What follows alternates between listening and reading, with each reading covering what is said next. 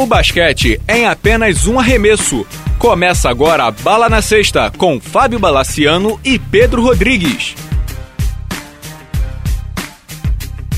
Amigos do Bala na Sexta, tudo bem? Voltando com um podcast e hoje gravando aqui dos estúdios das organizações Amorim, na nossa querida Tijuca, na República Federativa da Tijuca. Pedro Rodrigues animado para voltar? Do Garden para o Maracanã, você, hein, cara? É, sem dúvida aqui, num lugar quente com assuntos quentes, né? Vamos de All-Star Game hoje, falando também das trocas, das muitas trocas que houve na última semana da trade deadline da NBA. Vamos lá? Bora! NBA. Para quem não acompanhou no blog, no Twitter, no Facebook, no Instagram, eu tive em Nova York para acompanhar o All-Star Weekend, né, da NBA, dois ginásios no Madison Square Garden e no do Brooklyn Nets, o espetacular Barclays Center, é coisa realmente inacreditável o ginásio. Foram três dias de evento, na verdade desde quinta-feira já tinha coisa rolando, além da NBA House, que é como se fosse um centro de convenção que a NBA coloca suas atividades e seus, patrocinadores para jogo, digamos assim. Mas o que valeu mesmo foi a partir de sexta-feira, né, Pedro? Conta aí pra turma como é que foi. Vamos lá, teve o jogo das celebridades que você não foi, você foi no. Parece que foi no Rising Challenge. Que... É, porque só pra explicar como é que funciona. Eram dois estádios. Eram dois é, ginásios dois diferentes. esse ano, né? É, eram dois ginásios diferentes e um, quando o, o jogo das celebridades, quando terminava, o outro já estava É. começando. E como você tem janela de imprensa pra falar com jogadores antes, eu preferi ir, ir logo. O jogo da celebridade é- é- normalmente é muito ruim, né? Normalmente é ruim. Desse Mas ano teve um que- caldo, né? Mas você sabe que esse ano teve jogo, cara? Vamos lá, o Oeste ganhou do, do, do Leste por 57 a 51. O MVP foi o Kevin Hart, que é aquele humorista que tem gente que não gosta e. É, mas lá faz sucesso. É, né? e tem gente que não gosta. Mas tudo bem. E tiveram alguns destaques. O destaque maior foi a, a Monique Davis, que é uma menina de 13 anos, que ela é um fenômeno no esporte. Ela jogou. Ela, É do beisebol? ela jogou beisebol, ela é, foi- jogava em liga masculina e- ela é boa jogadora. Ela tem 13 anos só. É, ela fez muito sucesso É. lá. Foi no jogo de domingo. O Robert Pera, eu não conhecia, é um dos donos do Grizzlies. Sim. Joga a bola, entende do riscado, A digamos. piada que rola na NBA de lá, só tem dois donos que enterram. é verdade. Ele... Ele e o Michael Jordan. O, o outro destaque foi a Shomi Chamel, que é do Atlanta, né? Fez 17 pontos, mas arremessou feito uma, uma louca. Ela faz isso nos jogos do Atlanta É. também, a Schimmel, que foi a MVP do jogo das estrelas da, da, Da- NBA ano é. passado. E foi, foi o único evento com um Dream Teamer em quadra, né? O Chris Mullin, que é de Nova- é, jogou em Nova York, no St. John's, jogou no Garden. Foi o primeiro jogo de celebridades no ginásio do All-Star. E teve uma coisa muito interessante, muito, cara, que é uma coisa que o americano faz muito bem, que foi uma homenagem ao Stuart Scott. Sem que dúvida. é, ele é um, é um jornalista que cobria NBA durante muito tempo, lutou contra o câncer. E Levaram as filhas dele. Levaram as filhas dele, a filha falando que ela perdeu um evento por causa de um All-Star, aí no ano seguinte ela foi, ela adorou. Foi, realmente foi emocionante. O Foi Stuart muito- Scott era um, um jornalista da ESPN com um estilo muito peculiar e, e adorado pelos jogadores. Ele era bem animado, bem pra cima e ele lá nos Estados Unidos as pessoas falam que ele meio que mudou o estilo. É, independente se você gostar ou não, é como o Thiago Leifert tem feito aqui no Brasil, Uhum. independente se você gostar do Thiago ou não. é, ele mudou um estilo de fazer narração, de fazer apresentação, algo mais informal, algo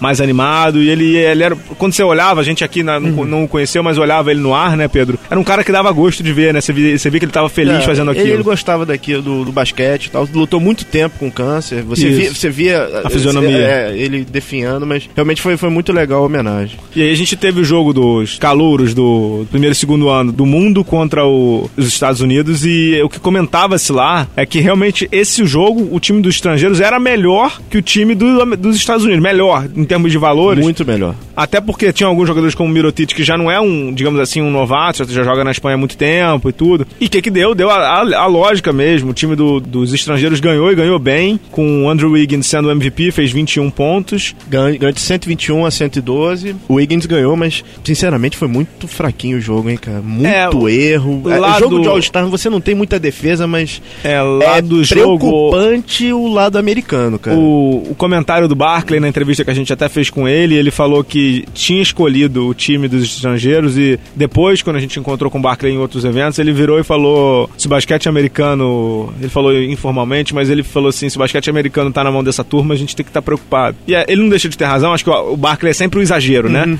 O Barclay é sempre um exagero pra um lado e pro outro, mas essa turma de calouros que, óbvio que não tinha o Jabari Parker, que é o Julius Randle, que tá o Julius machucado. Randle, que tá machucado, o Michael Michael Carter Williams, Williams, que tá. também tava machucado. É, essa turma de 2014 do draft, que era, digamos assim, a decantadíssima turma de 2014, ainda não vingou. Não sei se você concorda comigo. Esse, esse jogo aí mostrou muito isso. Essa turma ainda não vingou. É, essa turma a gente só vai ver realmente daqui a um ou dois anos, se todos jogarem, né? Exato. É, eu, eu coloquei como destaque o começo do Rudy Gobert, que é um jogador francês. Ele é um tá cavalo, Itália. Ele é um, é um bom jogador. O Bogdanovic, do, que era o, o local dos O Nets. local, é.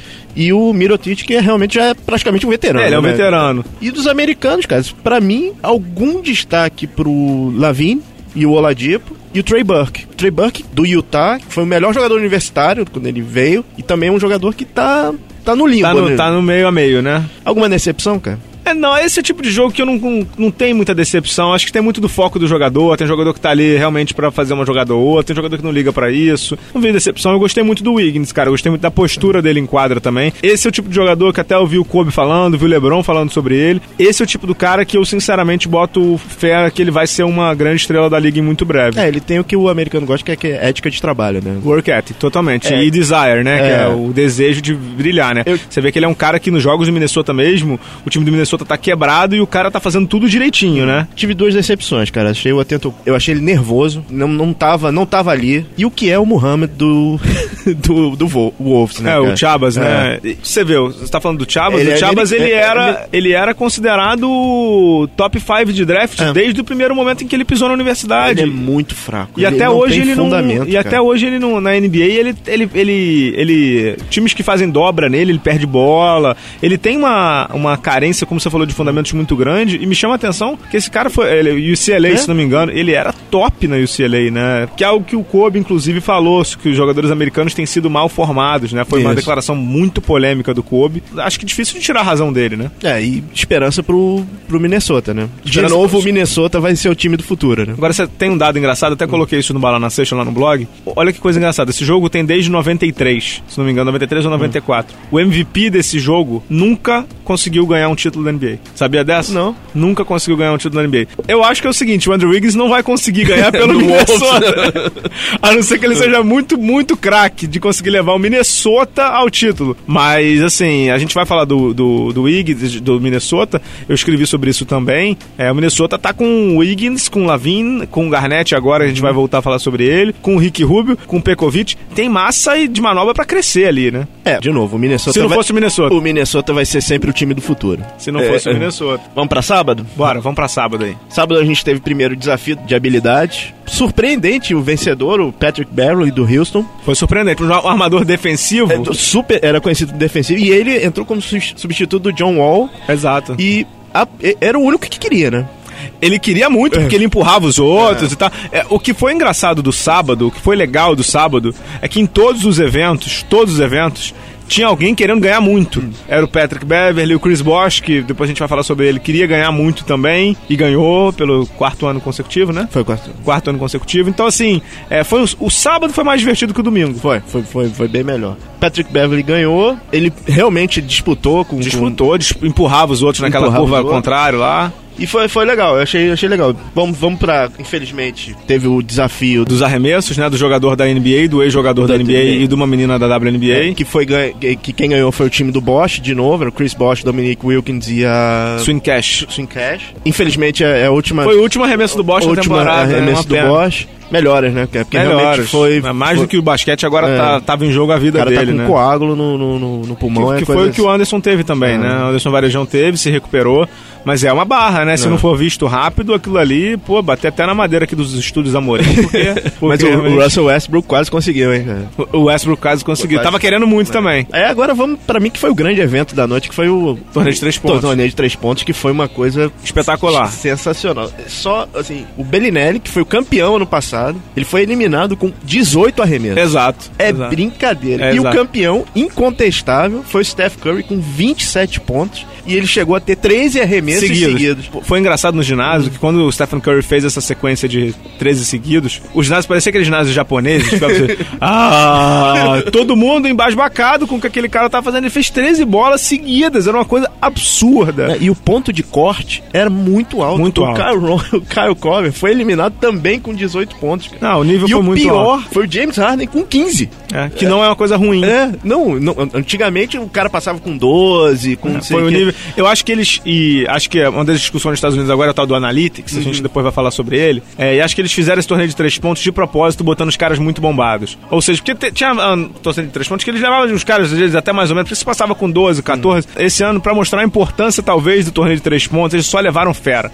Porque só tinha jogador ali realmente muito bom de três pontos. Você lembra com quanto o Larry Bird ganhou aquele famoso campeonato que ele levantava a mão? 20, 23. 23. Foi um momento importante, foi um sábado muito legal. E não deixa de ser importante pro Golden State que os dois primeiros do torneio de três pontos sejam os dois jogadores seus, ou seja, o Stephen Curry e o Clay Thompson. Foi campeão e vice, né? E aí, Bala, chega o evento que antigamente a gente parava pra ver, mas é um evento que agora a gente vai pro banheiro, vai preparar uma pipoca, vai fazer outra coisa, que é o campeonato de enterrada, né? É. O que que aconteceu? Eu acho que o campeonato de enterrado é o seguinte: o campeonato de enterrado continua sendo broxante, continua sendo muito ruim, com exceção do Lavine. Isso. Esse sim, o Zach Lavine do Minnesota, eu acho que ele. Como é que eu vou dizer? Ultrapassou, ele, ele chegou no nível Vince Carter, digamos assim. Tá, Ou tá. perto, né? Eu Digo assim, no- entrou, no, entrou no panteão dos, dos, É. dos inesquecíveis. É, eu- eu- e a entrevista depois, não sei se você leu, ele falando que ele só fez as enterradas seguras, digamos assim. Ele Eu não, vi. Ele não, Eu não, tava não, lá. não teve que fazer nada de E aí o repórter falou assim: o que, que não é uma enterrada segura É. pra você então? Ele riu.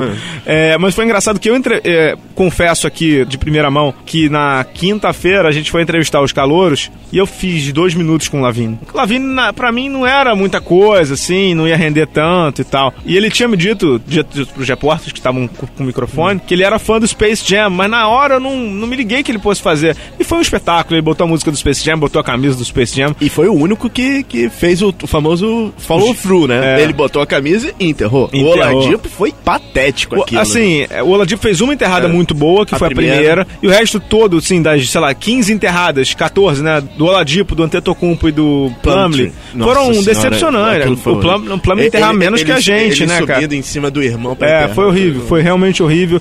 Mas assim, esse All-Star Weekend do de enterrada vai ser lembrado pelo atleticismo e pela mágica do Lavine. O Lavine, É. ele. As quatro enterradas dele, não sei se todo mundo acompanha, depois a gente bota o vídeo. Foram. As quatro foram espetaculares. A segunda, que ele passa a bola por trás do corpo, pô, no ar, cara. Aquilo ali é muito surreal. É um controle corporal. E o Lavine não é alto. Não. O Lavine ele tem 1,93, se tanto, que o jogador de basquete aumenta a altura sempre, né?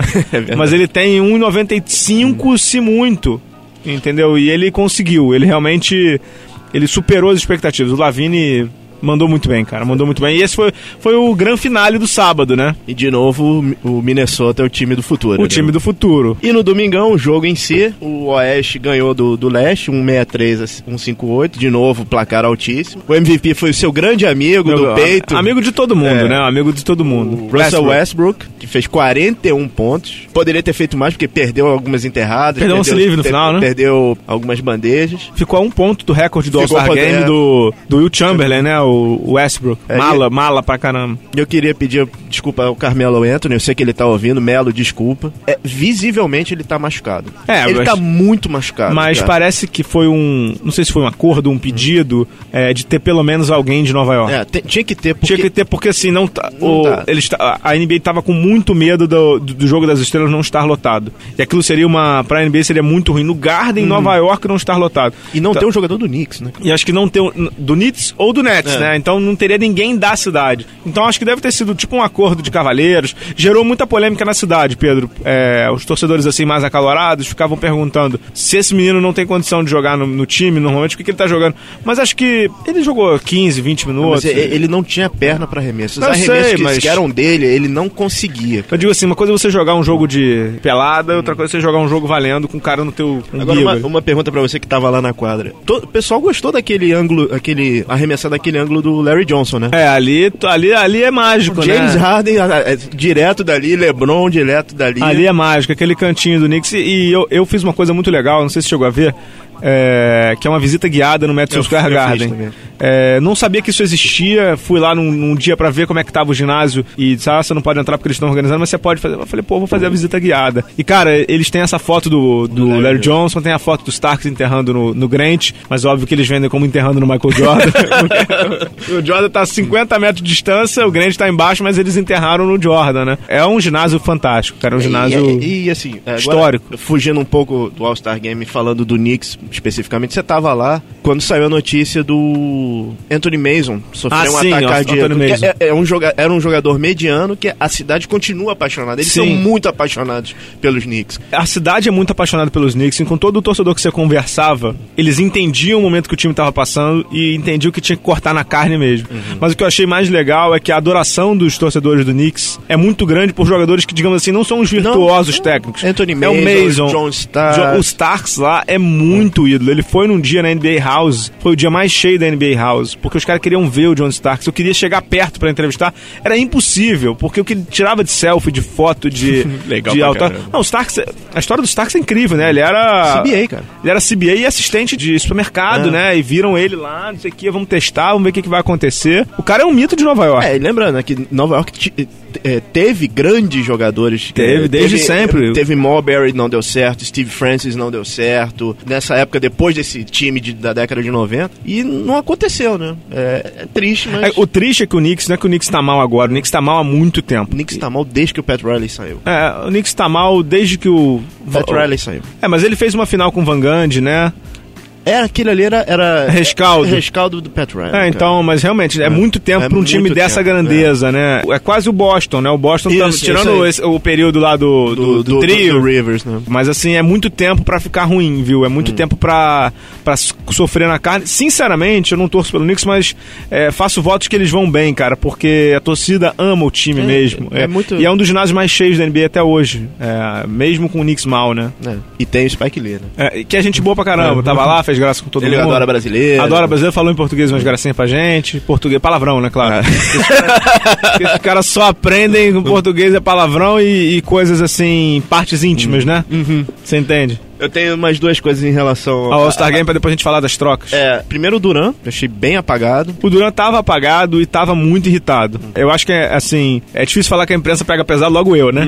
Não, você, pô. É, mas ultimamente eu tô super paz e amor, Tá, né? tá. É, mas assim, a prensa lá nos Estados Unidos tem pego muito pesado no Duran. Como a temporada do Westbrook é brilhante e melhor que a do Duran, Uhum. o que parecia. Como é que alguém vai fazer uma temporada melhor que o Duran no, no Oklahoma? O Duran tava dando porrada atrás de porrada pra imprensa. Mas era uma atrás da outra. E questionava o prêmio de MVP, por que, que a imprensa tem tanto poder. Teve um cara que fez uma pergunta pra ele e ele deu uma resposta atravessada que até foi capa de jornal.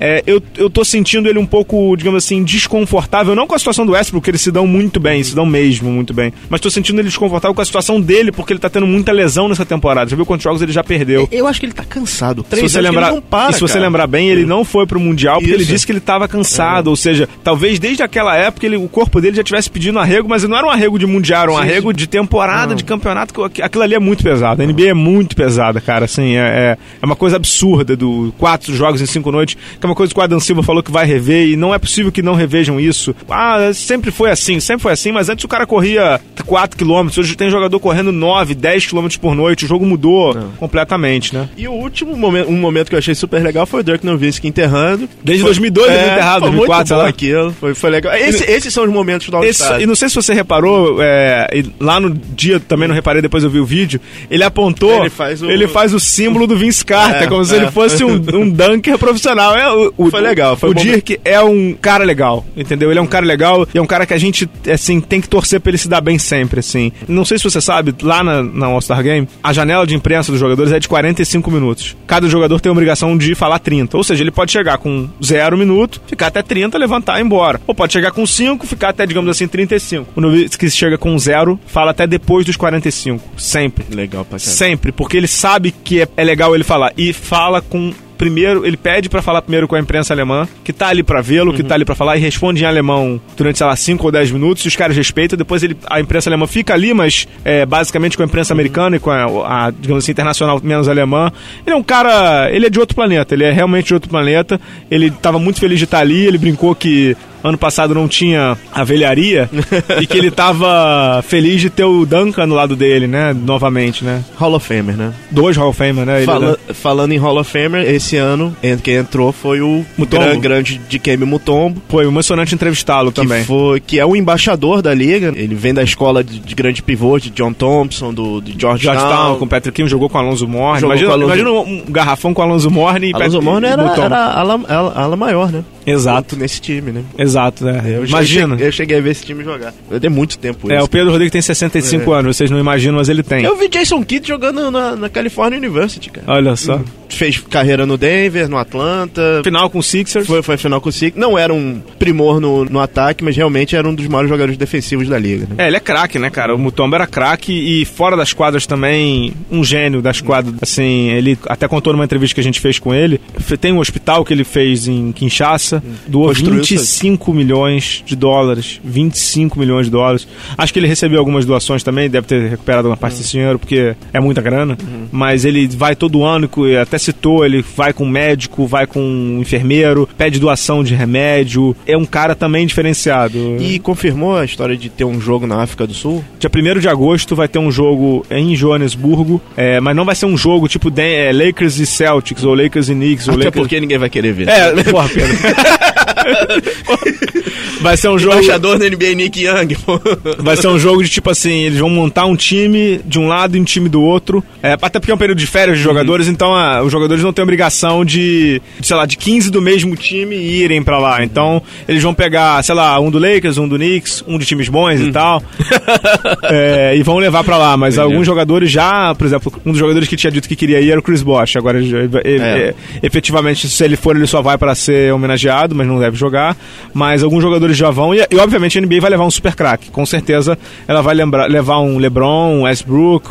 Um Duran, um, sei lá, um Nick Young, né? Nick Young. É, o Nick Tava Young. demorando. Falando em- No estádio, deve ser mesmo alguma coisa no estádio da Copa, em algum ginásio dali, mas vai ser em Joanesburgo. O Masai Ujiri, que é um nigeriano, que hoje é o, o- o gerente geral do Toronto, já também garantiu presença. Provavelmente vai mandar alguém do Toronto pra lá, porque é importante pra NBA. Acho que é um evento importante pra NBA. E ano que vem, Toronto, né? Ano que vem, Toronto com menos 28. Meu amigo Guilherme, que mora em Toronto, já disse que a casa está à disposição. Eu já tô vendo até as passagens. Não sei. Tem voo direto agora do Rio. Tem voo direto do Rio pra Toronto, é, sei lá, levar um, um iglu, levar um iglu daqui, né? Então é isso, o All-Star Game da NBA foi um sucesso, como sempre, com seus eventos fora da, da- do ginásio, muitos jornalistas, passando dois dados pra vocês, é, 122 eventos fora do Madison Square Garden e do Barclays Center, ou, ou seja, eventos por torcedores. Sexta, sábado, domingo, 122 eventos em lojas, em parque, em metrô, em tudo e 1.800 jornalistas credenciados. Vocês acham que estava fácil de fazer cobertura lá?